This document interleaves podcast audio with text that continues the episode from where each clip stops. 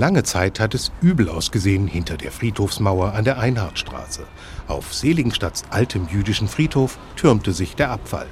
Es ist besser geworden, viel besser, seit sich Schülerinnen und Schüler der benachbarten Einhardschule um die Ruhestätte kümmern.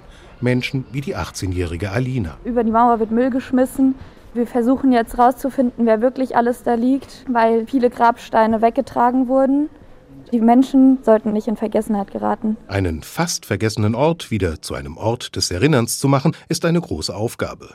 Aber die Schul-AG Jüdisches Leben in Seligenstadt, der Alina angehört, drückt sich nicht.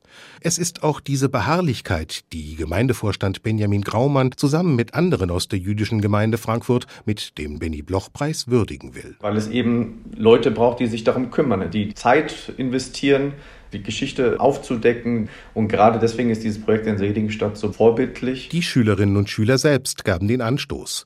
Der Schulbesuch eines Holocaust-Überlebenden, den sie gemeinsam vorbereitet hatten, war für die 17-jährige Marie kein Endpunkt, sondern ein neuer Anfang. Danach saßen wir zusammen und dachten uns, Warum machen wir das denn nicht längerfristig und lernen noch ein bisschen mehr über die jüdischen Spuren in Seligenstadt? Dafür hat die AG Gisela Meutzner an ihrer Seite.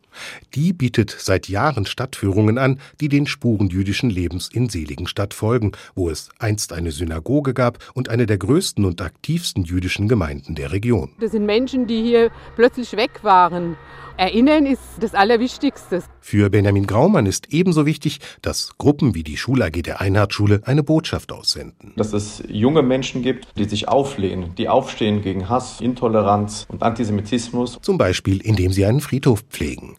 Hinter der Mauer an der Einhardstraße finden sich nicht mehr viele Grabsteine.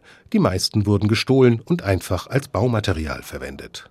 Viele in Seligenstadt haben das inzwischen vergessen oder verdrängt. Das will Alina zusammen mit den anderen aus der Schul AG ändern. Weil die Vergangenheit ja den Grundstein für unser heutiges und unser zukünftiges Leben bildet. Deswegen ist die Vergangenheit auch ein Teil von heute.